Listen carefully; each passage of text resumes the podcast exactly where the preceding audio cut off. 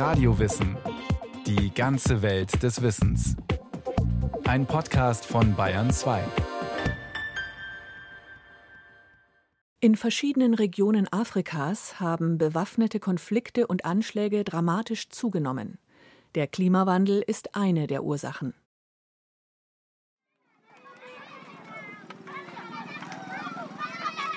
Auf dem Viehmarkt der malischen Hauptstadt Bamako im Südwesten des riesigen Landes spielen Kinder zwischen Schafen und Kühen.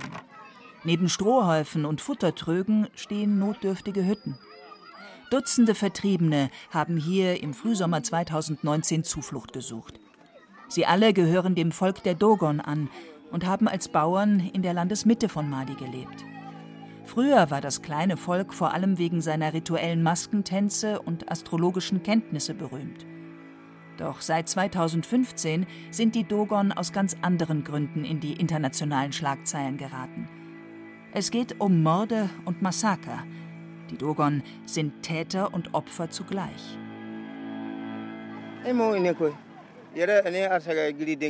Es ist sehr schwer, die gegenwärtige Krise zu verstehen. Die Angreifer reden mal vom Heiligen Krieg, mal fordern sie Weideland für ihre Tiere. Wir wissen nicht, was sie wollen. Als wir uns immer mehr bedroht fühlten, sind wir nach Bai gefahren, in den Hauptort unserer Kommune. Wir haben dem Bürgermeister und den Stadträten unsere Lage erklärt und sie gefragt, was wir tun sollen. Aber die wissen auch nicht mehr als wir. Mahamad Gindo sitzt neben Schafen und Rindern auf dem Viehmarkt, auf einem Bettgestell aus rohem Holz. Er mag um die 80 Jahre alt sein und ist der Chef des Dogondorfes Yara. Bewaffnete Islamisten vom Volk der Fulbe, die als Viehzüchter leben, seien im Frühjahr 2019 in sein Dorf gekommen und hätten erst einmal ihre Version des Islam gepredigt, erzählt Gindo. Wenige Tage danach seien sie wiedergekommen, zusammen mit Nachbarn, die Gindo gut kannte, und hätten die Dorfbewohner vertrieben oder getötet. Auch die Nachbarn waren Fulbe. Als wir unsere Nachbarn unter den Angreifern entdeckten, wurde uns klar, dass die Religion, von der die Islamisten beim ersten Mal gesprochen hatten, nur ein Vorwand war. In Wirklichkeit geht es um unser Ackerland. Das ist auch sehr gutes Weideland. Die Fulbe denken offenbar, dass sie uns nur vertreiben müssen, um an neue Weideflächen für ihre Tiere zu kommen. Deshalb haben auch unsere Nachbarn dabei mitgemacht, uns zu vertreiben. Gindo glaubt, den Grund dafür zu kennen. Die angestammten Weideflächen der halbnomadischen Fulbe weiter im Norden des Landes seien wegen der häufigen Dürren inzwischen zu trocken. In Mali hat sich das Klima in den vergangenen Jahren verändert. Ein großer Teil des Landes liegt in der Sahelzone. Hier in Sahel, um es ganz klar zu sagen, hat sich die Durchschnittstemperatur um knapp 1 Grad seit 1960 erhöht. Die Wasserverfügbarkeit ist um 5 Prozent bestimmt zurückgegangen, seit 1980 um 5 Prozent. Hartmut Behrendt arbeitet in Mali für die staatliche deutsche Entwicklungshilfe, die Gesellschaft für internationale Zusammenarbeit GIZ. Er leitet ein Projekt, das den Seilstaat bei der Anpassung an die Folgen des Klimawandels unterstützen soll. Die Folgen des Klimawandels sind dadurch spürbar, dass die Regenzeiten sehr viel unregelmäßiger sind, dass die Starkregen größer sind, dass die Überschwemmungen größer sind, aber auch die Trockenzeiten größer sind und dass insofern der Anbau der Bauern, der Ackerbau, sehr, sehr unsicher wird und niemand weiß, wann er aussehen soll. In der ganzen Sahelregion hat sich die Sicherheitslage in den vergangenen Monaten drastisch verschärft. Durch Terroranschläge islamistischer Gruppen und durch ethnische Gewalt. Laut den Vereinten Nationen hat sich die Zahl der Anschläge in Burkina Faso, Mali und Niger seit 2016 verfünffacht, mit mehr als 4000 Opfern allein 2019. In Mali eskalieren die blutigen Konflikte zwischen Dogon und Fulbe seit 2015. Die Zahl und die Grausamkeit der Übergriffe haben in den vergangenen Monaten weiter zugenommen. Der Dorfchef Mahamad Gindo fragt sich, wie die ethnische und die islamistische Gewalt zusammenhängen. Unsere Nachbarn waren zahlenmäßig mehr als die Islamisten, die uns fremd waren. Die waren zwar auch Fulbe, aber aus einer anderen Gegend. Womöglich handelt es sich um Mitglieder der islamistischen Katiba Massina. Die Gruppe wurde 2015 von dem charismatischen, aber radikalen Prediger Amadou Kufa gegründet, einem Fulbe. Denkbar ist aber auch, dass sich die Fremden nur als Islamisten ausgaben, um ihrer Forderung nach dem Land der Dogon Nachdruck zu verleihen. Zwischen beiden Volksgruppen gab es auch früher schon Konflikte, aber die ließen sich schlichten. Denn das Miteinander hatte auch Vorteile, erzählt Mahamat Gindu. Die Fulbe sind Halbnomaden. In der Regenzeit ziehen sie mit ihren Tieren weiter, um sie anderswo weiden zu lassen. Nachdem wir die Ernte eingebracht haben, kommen sie zurück und lassen die Herden auf unseren abgeernteten Feldern fressen. Der Dung ihrer Tiere düngt unseren Boden. So haben wir immer gut zusammengelebt. Im Sahel, dem Gürtel am Rande der Wüste Sahara, waren Wasser und Weideland immer schon knapp. Heute sind sie noch knapper als früher, als Folge der Klimakrise und des Bevölkerungswachstums. Beides zusammen führt dazu, dass die tradierten gemeinsamen Bewirtschaftungsmuster nicht mehr funktionieren, erklärt Baba Dakono. Er leitet das Büro des Afrikanischen Instituts für Sicherheitsstudien in Bamako. Im 19. Jahrhundert sei zwischen Bauern und Viehzüchtern klar geregelt gewesen, wer das Land wann nutzen darf. Eine Weidesatzung legte fest, wann die Nomaden ihre Herden zu anderen Weidegründen treiben durften. Dadurch war geregelt, dass ihr Viehtrieb nicht in die Erntezeit der Bauern fiel. Wenn sich das nicht vermeiden ließ, mussten die Viehzüchter mit ihren Herden festgelegte Wanderrouten nutzen, die zwischen den Feldern verliefen. Durch den Klimawandel hätten sich mittlerweile aber die Regenzeiten verschoben, sagt Dakono. Jetzt kann es passieren, dass die Nomaden auf dem Rückweg von entfernten Weidegründen mit ihren Tieren überraschend mitten in einem erntereifen Feld stehen. Euh, Dazu kommt, dass die Böden mit der zunehmenden Trockenheit verarmen und die Bauern weitere Felder angelegt haben, auch auf den traditionellen Wanderrouten der Nomaden. Die Herden sind dann gezwungen, über die Felder zu laufen. Die Klimaveränderungen sind also ein wichtiger Grund für die Konflikte. Unter anderem dadurch hat sich das Verhältnis zwischen den Volksgruppen verschlechtert. Aber selbst das reiche noch nicht aus, um so blutige Konflikte zu erklären, wie sie derzeit beispielsweise die Landesmitte Malis erschütterten. Das sagt Julius Jackson von der Ernährungs- und Landwirtschaftsorganisation der Vereinten Nationen, kurz FAO.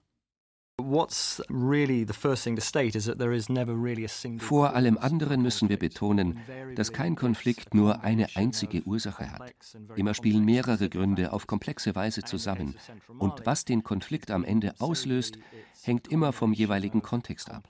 Im Fall von Zentral-Mali war es sehr vereinfachend, von religiösen Konflikten oder von ethnischen Zusammenstößen zwischen Viehzüchtern und Bauern zu reden.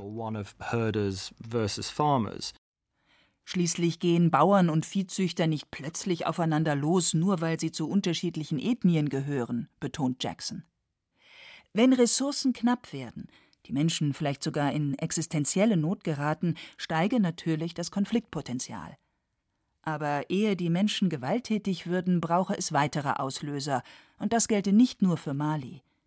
Vielleicht fühle sich eine Volksgruppe schon seit langem von ihrer Regierung vernachlässigt und benachteiligt, Vielleicht gäbe es lange schwelende Konflikte, vielleicht ungeklärte Fragen um Nutzungsrechte an Land, Brunnen oder Wasserstellen. And wir sehen im Klimawandel einen Multiplikator der Bedrohung, einen Verstärker von Konflikten. Er schafft nicht unbedingt Konflikte aus dem Nichts heraus, aber er kann bestehende Spannungen und verdeckte Brüche verschärfen.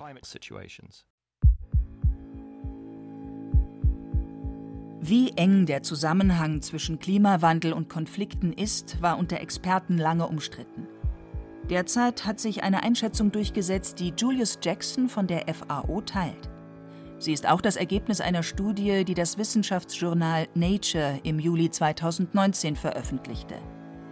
Die Autoren hatten untersucht, wie Forscher verschiedener Disziplinen den Zusammenhang zwischen klimatischen Veränderungen und Konflikten einschätzen. Ihr Fazit? Das Klima hat zweifellos Einfluss auf organisierte bewaffnete Konflikte in unterschiedlichen Ländern.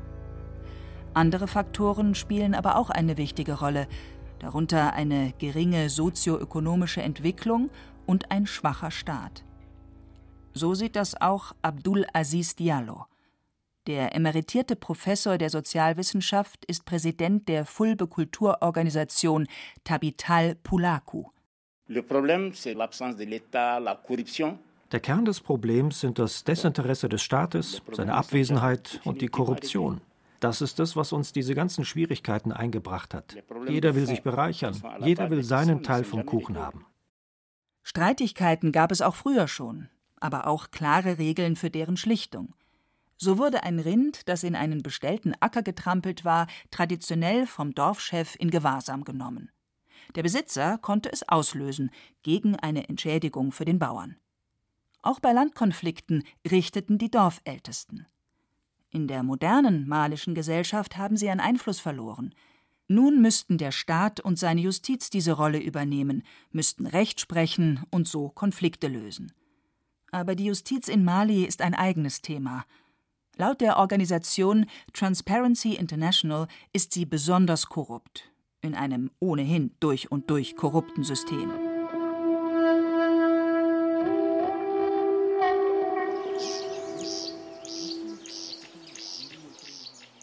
Etwa 7000 Kilometer von der malischen Hauptstadt Bamako entfernt, im ostafrikanischen Kenia, steht der Bauer Paul Nyoroge in seinem kleinen Anwesen.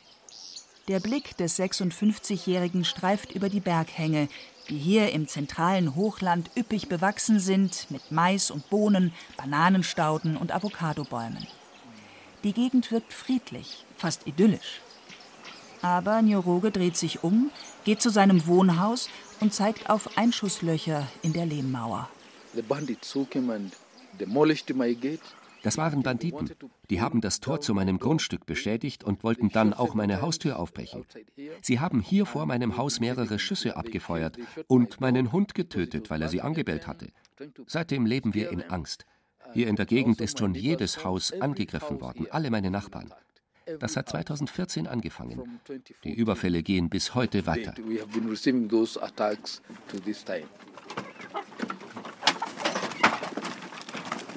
Neben dem kleinen Küchengebäude steht ein Hühnergehege. Nyoroges Frau bringt den Tieren Wasser und Futter. Das Geflügel ist das einzige Vieh, das die Familie behalten hat. Ihre Kuh, die Schafe und Ziegen haben sie verkauft. Aus Angst, die Tiere würden die Begehrlichkeiten der Bewaffneten wecken, einen Überfall auslösen. Auch viele seiner Nachbarn haben inzwischen ihr Vieh verkauft, sagt Njoroge. Denn die Angreifer hätten es vor allem darauf abgesehen. Viele meiner Nachbarn sind weggegangen. Wir übriggebliebenen ermutigen uns gegenseitig. Lasst uns hier bleiben. Lasst uns die Regierung bitten, dass sie eingreift. Lasst uns versuchen, die Probleme mit friedlichen Mitteln zu lösen. Auch auf der Laikipia-Hochebene in der Mitte Kenias leben mehrere Ethnien nebeneinander, so wie in Mali.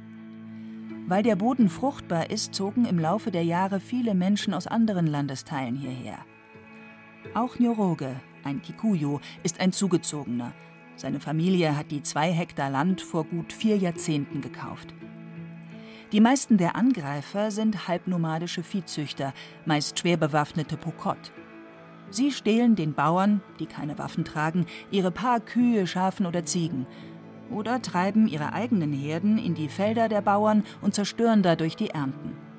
Besonders dramatisch war die Situation im Frühjahr 2017. So, what happened is Damals kamen sehr viele von ihnen. Sie waren militärisch ausgebildet, sehr gut bewaffnet und entschlossen. Sie wollten ihre Sache in möglichst kurzer Zeit erledigen. Deshalb kamen sie mit riesigen Herden, zerstörten unseren Besitz, versteckten sich tagsüber im Wald und überfielen uns nachts. Schließlich fingen sie sogar an, uns auch am Morgen anzugreifen. Hier in der Gegend haben sie mehrere Menschen umgebracht. Die ansonsten friedliche touristische Region im Herzen Kenias stand im Frühjahr 2017 buchstäblich fast in Flammen. Mit Kalaschnikows bewaffnete Milizionäre überfielen nicht nur die Bauern der Gegend, sondern brannten auch die Häuser und Touristenunterkünfte von Ranchbesitzern und in privaten Schutzgebieten nieder. Sie trieben zehntausendköpfige Rinderherden in privates, unter Naturschutz stehendes Land. töteten etwa zwei Dutzend Menschen und verletzten Dutzende weitere. Auch die italienischstämmige Bestsellerautorin und Naturschutzaktivistin Kuki Gallmann wurde durch mehrere Schüsse in den Unterleib schwer verletzt. In den meisten Berichten über die Welle der Gewalt in Laikipia hieß es, wegen der häufigen Dürren suchten verzweifelte Viehzüchter Wasser- und Weideflächen für ihre abgemagerten Tiere. Kuki Gallmann sieht das anders. Die heute 76-Jährige kehrte nach langer medizinischer Behandlung im Juli 2018 nach Hause zurück, in ihr Laikipia Nature Conservancy in Kenia. Das Schutzgebiet, eine ehemalige Ranch, ist fast 400 Quadratkilometer groß. Es erstreckt sich über mehrere Höhenstufen und Ökosysteme und ist deshalb reich an Tier- und Pflanzenarten. Allein 500 Vogelarten leben hier, Wildhunde, Geparden, Giraffen, Elefanten und Löwen.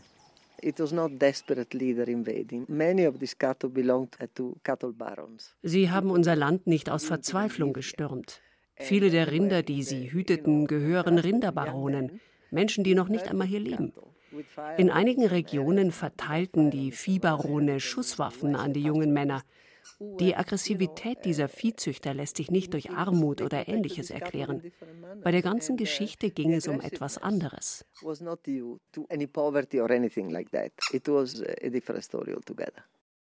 Im Kern ging es um Politik. Das jedenfalls ist das Fazit einer Studie, die im Mai 2017 veröffentlicht wurde. Der Titel Die Rinderbarone Politische Gewalt, Landnahme und Vertreibung in Laikipia. Der Hintergrund? In Kenia wurde 2017 gewählt. Ein neuer Präsident, ein neues Parlament und die politischen Vertreter der Landkreise. Cookies Tochter Sveva Gallmann meint, What happened in 2017 was this perfect storm of a very dry drought year. Was 2017 passiert ist, war die Kombination von einem sehr harten Dürrejahr mit sehr aggressiven Politikern, die ihre Anhänger manipulierten. Sie forderten die Mitglieder ihrer Volksgruppen auf, privates Land zu stürmen. Alle gingen davon aus, dass die Besitzer oder Verwalter dieser Ländereien aufgeben und wegziehen würden. Die Politiker versprachen den Viehzüchtern, dass sie das Land dann bekommen würden. Wahlkampfversprechen und politische Manipulationen waren also ein wesentlicher Faktor für die Eskalation der Gewalt in Kenia und eine Regierung, die lange tatenlos zusah und erst viel zu spät Militär schickte, das dann durch Überreaktionen und Übergriffe gegen die Pokot die Lage zum Teil noch verschärfte. Aber die politischen Manipulationen allein reichten als Erklärung nicht aus, sagt Sveva Gallmann. Auch der Klimawandel spiele eine Rolle. So once upon a time as the elders that we're working with would say die Ältesten, mit denen wir arbeiten, würden das so beschreiben. Früher gab es alle 10 oder 15 Jahre eine wirklich schwere Dürre und jetzt alle drei bis vier Jahre. Und ich denke, dass eine Dürre die Menschen verzweifeln lässt. Das wiederum hat zur Folge, dass es für Politiker oder Menschen mit einer politischen Agenda leichter ist, sie dazu zu bringen, andere Menschen anzugreifen.